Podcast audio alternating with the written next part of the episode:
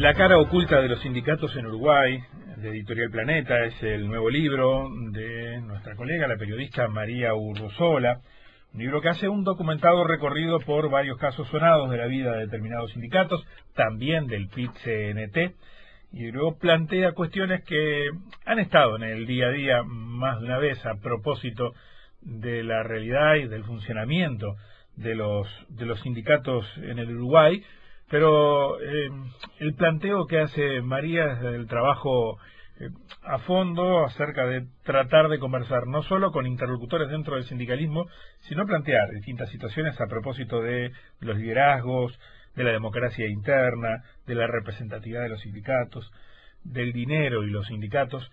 María, María Ursola, ¿cómo te va? Buen día. Buen día, ¿cómo estás, Luis? Muy bien, muy bien. Antes que hablar del libro, María, estás en París ahora, volviste a París.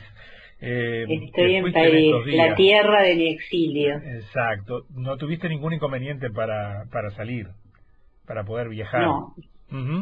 No, tu, no, no tuve inconveniente para salir porque Europa le abrió las puertas a Uruguay y, por y por eso pude salir. Tampoco tuve inconveniente para ingresar. Hay muchos controles, este, mucha barrera y muy poca gente en los aeropuertos. Eh, al cruzar, al llegar a España, aunque estés en tránsito, tenés que tener un número QR que significa que hiciste una declaración jurada de que no estuviste en contacto con ninguna persona portadora de COVID. Eh, los controles en los aeropuertos se han vuelto más sofisticados, barreras sanitarias cada poco, pocos metros, o sea, es una especie de carrera de vallas. Está bien, mira, hace, hace un par de semanas una amiga me mandaba una foto precisamente desde París eh, sobre su bicicleta diciendo que eh, con, con, menos gente en la calle y menos tránsito disfrutaba de ir a su trabajo en, en bicicleta. ¿Cómo es eso de, de, París vacía de turistas? Debe ser raro, ¿no? Sí, claro, este, sí, eh, yo la noto vacía. Es verdad que estamos a fines de julio, que es el momento en que los parisinos, sobre todo, se toman vacaciones pero en realidad este sí se ve mucha menos gente se ve mucha más gente en bicicleta eh, hay mucha gente que intenta no tomar el metro acá en el metro la verdad que hay este amontonamiento que es muy difícil mantener la distancia de seguridad y además hay servicios de bicicleta en la ciudad podés este, asociarte al ELIV que son estaciones de bicicletas, incluso eléctricas, así que en breve yo voy a tener una también. Me parece bien, hay que aprovechar. Bueno, María, contame de, del libro. Eh, ¿Cuánto hace que estás detrás de publicar algo sobre estos temas que te preocupan? Eh, ¿En qué contexto te planteaste que eh, sumaba aportar esta visión? Yo creo que empecé la investigación, viste que el, el, COVID ha hecho que uno tenga una sensación distorsionada del tiempo, pero yo empecé la investigación, sí, totalmente. Empecé la investigación en los últimos meses de 2018, o sea, noviembre, diciembre, una cosa así. O sea que investigué durante todo el año 2019 eh, y cerré el hasta marzo del 2020. O sea, en el, momento en que se declaraba la pandemia yo estaba cerrando el libro, eh, o sea que investigué más de un año y medio. Espero que esta vez nadie me mande a investigar más tiempo como pasó con el libro de Guidobro, que alguien dijo que yo hubiese dedicado, hubiese debido dedicar más tiempo a la investigación. un año y medio de investigación. Y el punto de partida fue, yo le digo en el prólogo, eh, algo que parece en realidad incongruente, que es que por un lado el PIT-CNT declara tener el mayor número de afiliados y de gremios de base de su historia. Ellos dicen que tienen 400.000 afiliados y por otro lado hay una eh, descreimiento, una poca simpatía hacia los sindicatos y hacia el ejercicio del sindicalismo que se refleja en las encuestas que hace el Latino Barómetro, que supongo que es un, este, digamos, una encuesta que vos consultás habitualmente, donde ahí aparece, aparece que en realidad los que tienen algo, los que tienen mucha simpatía, más algo de simpatía, o sea, sumados, son este 32, 34 por ciento, no me acuerdo la cifra exacta, no tengo el libro acá, eh, pero mucho, 20 puntos por debajo que las Fuerzas Armadas, que los bancos, que, o sea... Sí, que otras, que otras instituciones que generalmente cuestionamos bastante más. Exacto, que, que parecerían estar más en el debate. Entonces, bueno, a partir de esa incongruencia y a partir de la aparición de casos de corrupción en el mundo sindical, que es algo que en el Uruguay nunca había sucedido en más de 60 años de historia que tienen la que tiene la, la convención, la central única, me pareció que era momento de, de mirar de cerca. Vos sabés que el periodismo en realidad es el ejercicio de poner la lupa este, para mirar los detalles de por qué pasan las cosas que pasan. Ahora, María. Ese, eh, fue el punto de partida, sí. Bien. Eh, recién dijiste algo que nos pasa a todos, ¿no? Hablaste de central y al mismo tiempo de convención. Manejamos el concepto de central, pero en realidad, sí, lo que tenemos nosotros que denominamos central es un plenario, una convención nacional de, de trabajadores, y por ahí, y ahí muchas veces se ha encontrado la respuesta, eh, o han dado la respuesta cuando uno pregunta acerca de ese funcionamiento el que le cuesta entrar al detalle, ¿no? Con esa lupa que vos decís, porque tenemos una mesa representativa así de 46 gremios, eh, pero después cuando esto el árbol empieza a crecer, así se empieza a abrir, eh, es difícil eh, tener la certeza de todo lo que compone esta convención con las autonomías respectivas y demás. Vos te encontraste también con eso. Sí, porque digamos lo que hizo la virtud de la CNT cuando la fundaron, que fue lograr eh, que no fuera una central única, sino que fuera una convención, es decir, un encuentro de gremios este, distintos como forma de eh, resolver, digamos, las contradicciones que históricamente habían tenido entre socialistas, comunistas y anarquistas, que varios intentos frustrados, la manera de resolver la unidad en la diversidad, como esa frase que tanto conocemos, fue crear una organización que no tuviese la estructura de, rígida de una organización, sino que fuese una convención, una cosa más flexible que le dejase a cada gremio de base, a cada sindicato o a cada federación su autonomía. Eso que en su momento fue una virtud, 60 años después se vuelve eh, algo complicado porque en realidad en vez de una organización, yo lo digo en el libro, es como un archipiélago donde cada sindicato es una isla y donde esa isla además tiene autonomía con respecto al conjunto y digamos ningún sindicato le pide cuentas a otro sindicato fuera de lo que son algunas atribuciones en conjunto que tiene la mesa representativa. La mesa representativa también el número de integrantes que tiene, 46, ya te da la pauta de que es un intento de que estén representados las mayorías, las minorías, este, los privados, los públicos, los grandes, los chicos, o sea, es una es un organismo complejo. Entonces, esa autonomía, también esa autonomía de cada gremio, que en su momento fue una virtud, este, yo creo que se ha vuelto también un en el siglo XXI estamos en el tercer estamos entrando en el tercer decenio del siglo XXI se ha vuelto un problema porque, este, digamos, ningún sindicato, ninguna, ninguna organización de base, ninguna federación está obligada a rendirle cuentas al conjunto. Está bien. Y, eso es un problema en algunos, eso es un problema en algunos, en algunos temas. Manejo de la plata, sin duda. ¿Por qué digo que es un problema? Porque los sindicatos no solo manejan la plata de sus afiliados, sea, la plata que cada uno de los que lo afilian aporta como cuota, que uno podría decir, bueno, eso es un asunto interno del sindicato, sino también manejan plata de la ciudadanía, manejan plata, reciben plata de todos nosotros. Sí, sí, vos incluso en el, en el capítulo que hace referencia a Cuesta Duarte, eh, ahí ahondás en, en, los recursos que se reciben mediante acuerdos con instituciones, algunas de ellas públicas, para, por ejemplo, formación de, cuadros sindicales, etcétera, ¿no? Claro, eh, eh, en siete años, este, creo que a partir, yo, yo hice un pedido de informe de, acceso a la información pública porque no lograba que me dieran información el INEFOP le dio ocho, casi 8 millones, más de un millón de dólares por año para formación. Entonces, e, esa plata es dinero de todo. No, no solo al PIT, ¿eh? a las cámaras empresariales también, 8 millones más. Sí. Entonces, esa plata es dinero de todos. Y creo que todos tenemos derecho a decir, bueno, este, qué se hizo con esa plata en concreto, cuántos cursos, de qué manera, qué efecto tuvieron, si fueron eficaces, eficientes, si sirvieron efectivamente para reinsertar gente que tenía problemas laborales, ¿no? Este, Hace poco un colega nuestro nos decía, es mucha plata.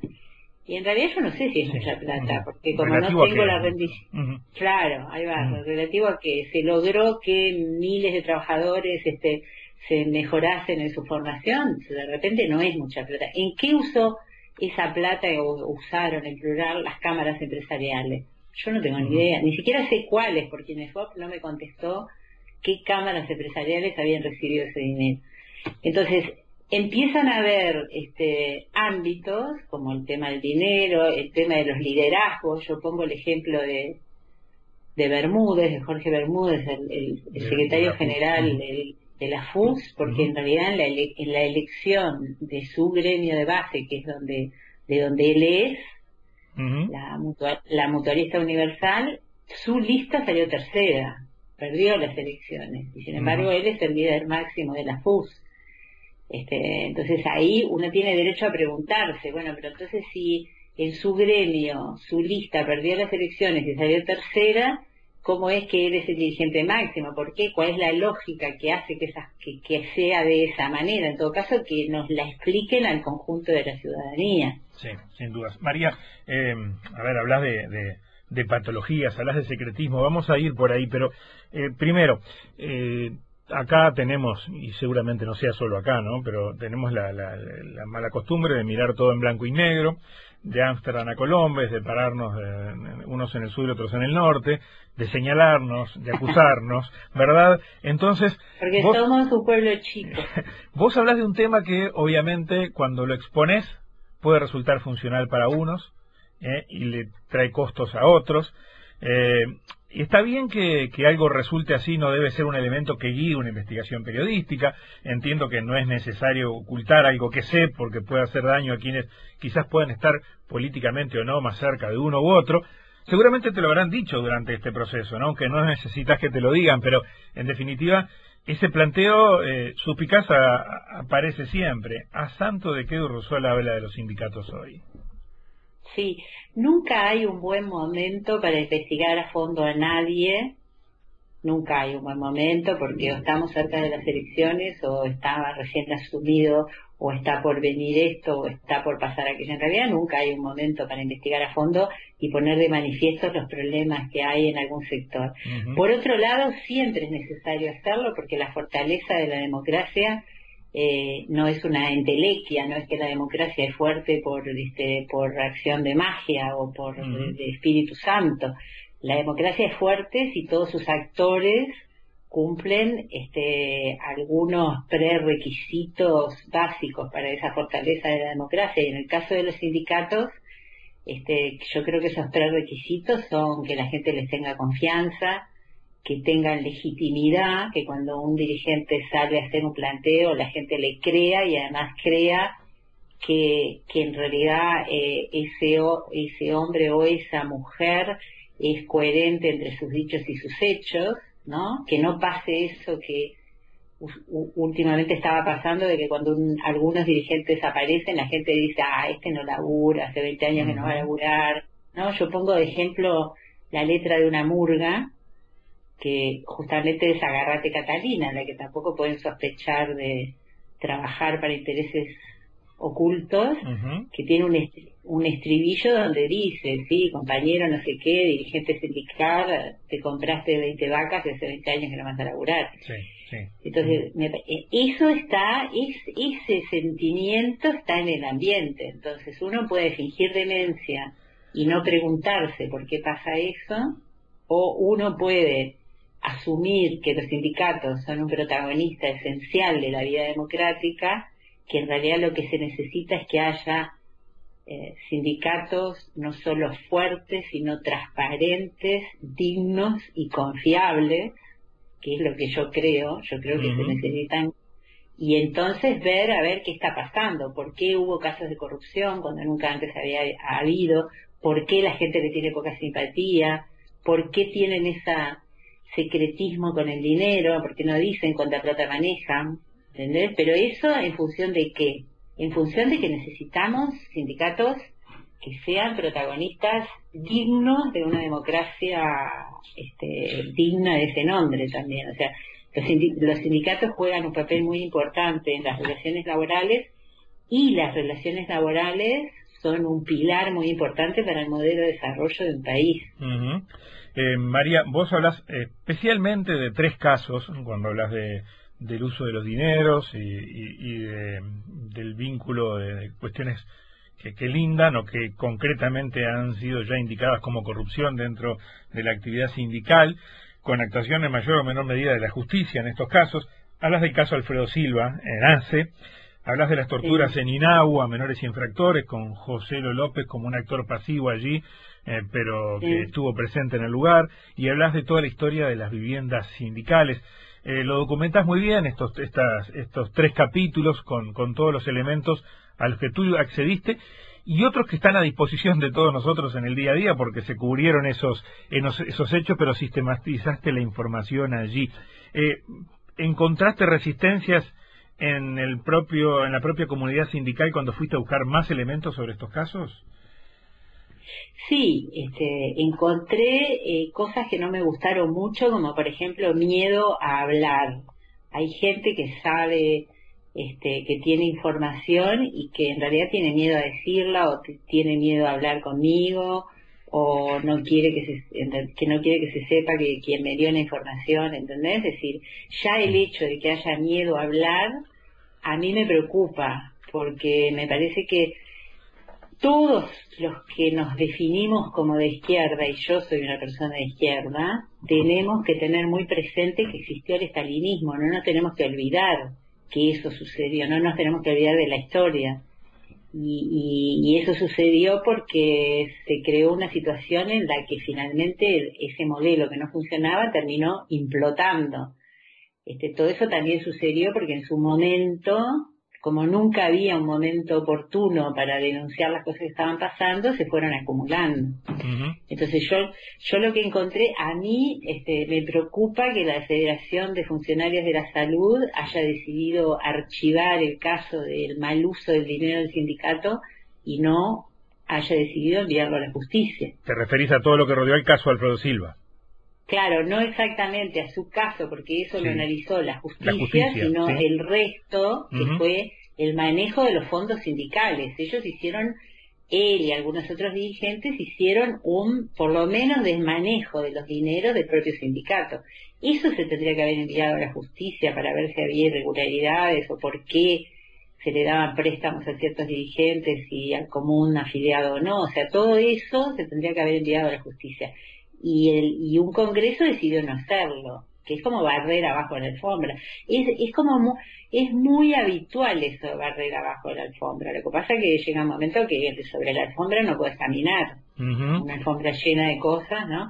Pasó lo mismo con el tema del, del INAU y la paliza que le dieron a los adolescentes denunciados, en este, alojados en el CEPRIDI. Que se conoció porque se divulgó el video eh, y a partir de allí se, desató toda la investigación, si no, seguramente no hubiésemos sabido nada de lo que había pasado en ese lugar.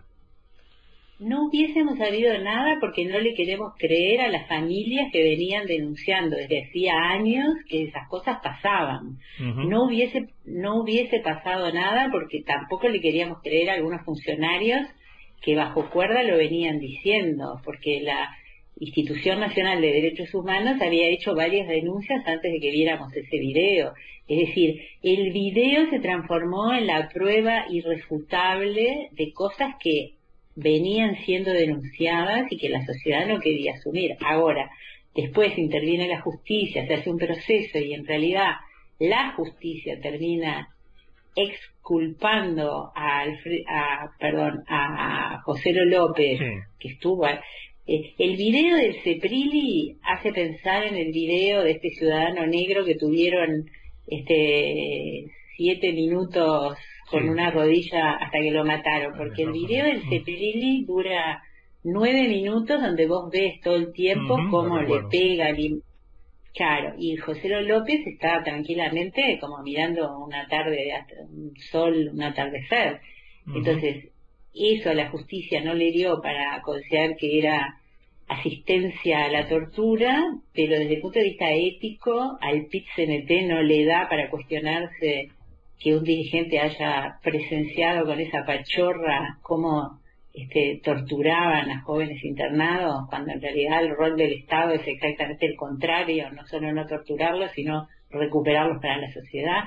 Entonces, me parece que esas cosas, este, lo que yo encontré es como, bueno, en el libro está el comunicado que sacó inmediatamente el gremio del SINAU, este, bastante patotero, ¿no? Diciendo no se metan con nosotros porque entonces, todas esas cosas me parece que no las podemos dejar pasar. O sea, la sociedad tiene que preguntarse acerca de, ¿cómo te voy a decir? Eh, cómo se va generando una cultura que termina siendo testigo de todo eso y no reacciona. Eh, María, hay un concepto que, que, al que recurrís mucho y es el de la puerta giratoria, ¿no? Hablando de, de, de ese ida y vuelta en este caso concreto, en tu referencia en el libro, a la dirigencia sindical eh, hacia otro tipo de, cargos y sobre todo cargos de gobierno hablando del acceso del Frente Amplio al poder y en estos 15 años y a partir de allí el involucramiento de algunos actores. Pero, a ver, yo creo que hay algo que, que, está bueno plantearse acá y te lo quiero decir, ¿no? Porque cuando referís a la, a la migración hacia cargos de gobierno, no, no existe la posibilidad de que estemos hablando de algo que es legítimo, en definitiva, desde el momento que quien entiende que tiene cosas para hacer desde un puesto de gobierno tiene, tiene derecho a asumirlo, y más tratándose de ineludiblemente la misma fuerza política este, que, supuestamente le acompaña en su proceder en el día a día. Eh, a ver, tú, tú lo hiciste en Mides, en la Intendencia, no venías del movimiento sindical, está claro, pero sí dejaste otra trinchera circunstancialmente para asumir un rol político. ¿No es legítima en este, en, este concepto de puerta giratoria en eso? A ver. Es legítimo, sí, totalmente, es legítimo y lo hacen los empresarios. Ahora tenemos... Este, Muchos en gobierno. Eh, exacto, ahora de nuevo tenemos este, empresarios que están en el gobierno. Es legítimo siempre y cuando, cuando tú pasás del otro lado del mostrador, este, te vuelvas leal a los nuevos deberes que eso implica y no hagas una mezcla de unos y otros, porque en realidad todos nosotros como ciudadanos tenemos, digamos, este, derechos que van más allá de la profesión. O sea, uno como yo, mi profesión es ser periodista, pero el día que me ofrecieron desempeñar un rol en el Estado, yo sopesé los pros y los contras y decidí aceptar. Pero a, partir del día que asumí un rol en el Estado, me debí a ese rol, mis lealtades pasaron a ser a ese rol, este, mis deberes pasaron a ser con el conjunto de la ciudadanía.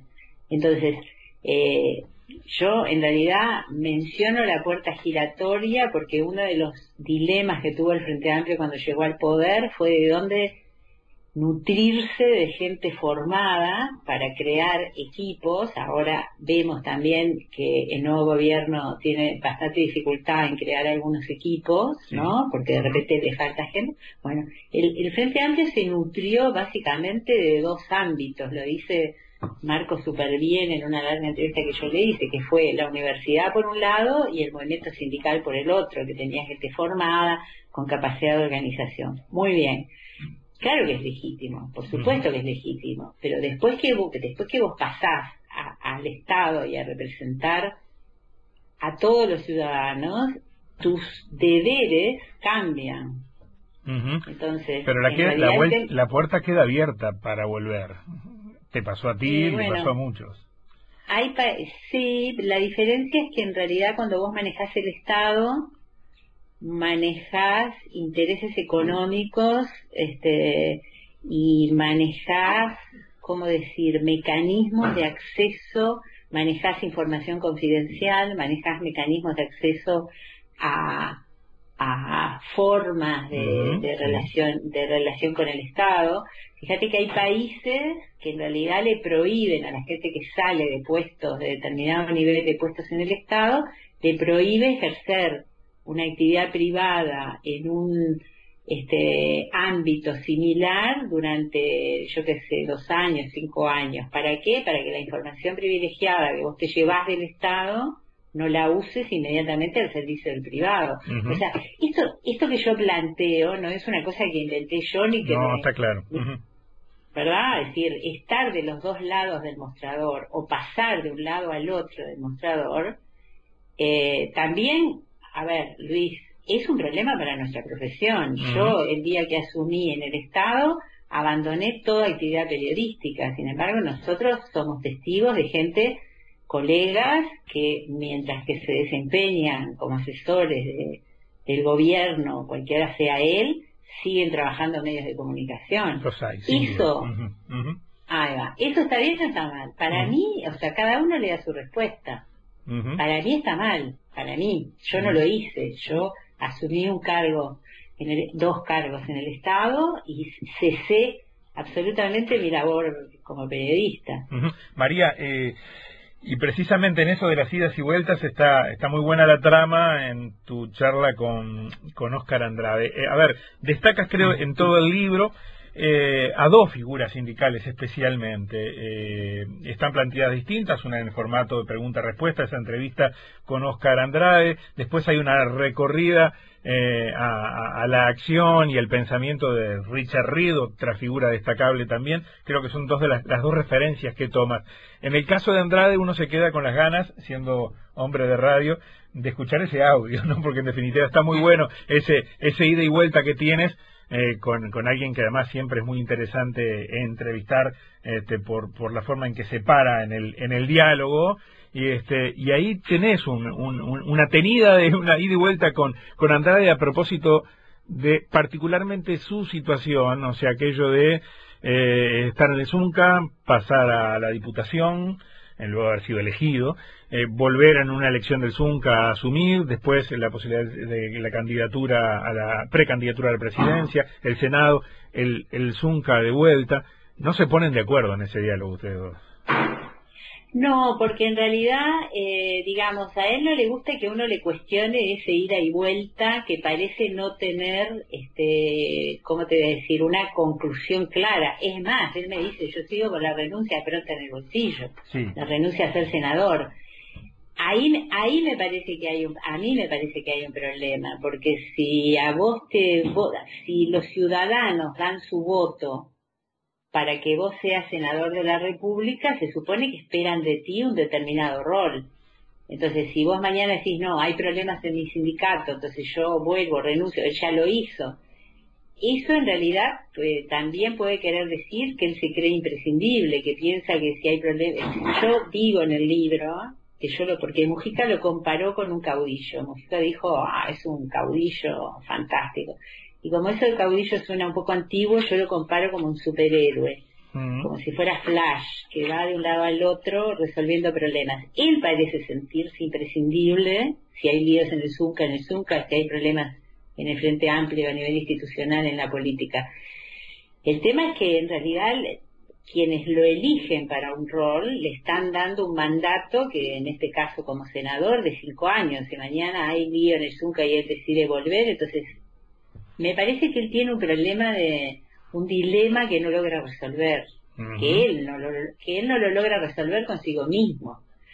Que haya representantes obreros en el Parlamento, a mí me parece, o sea, me parece una maravilla. Para eso está el Parlamento, para que haya representantes de todos los sectores sociales.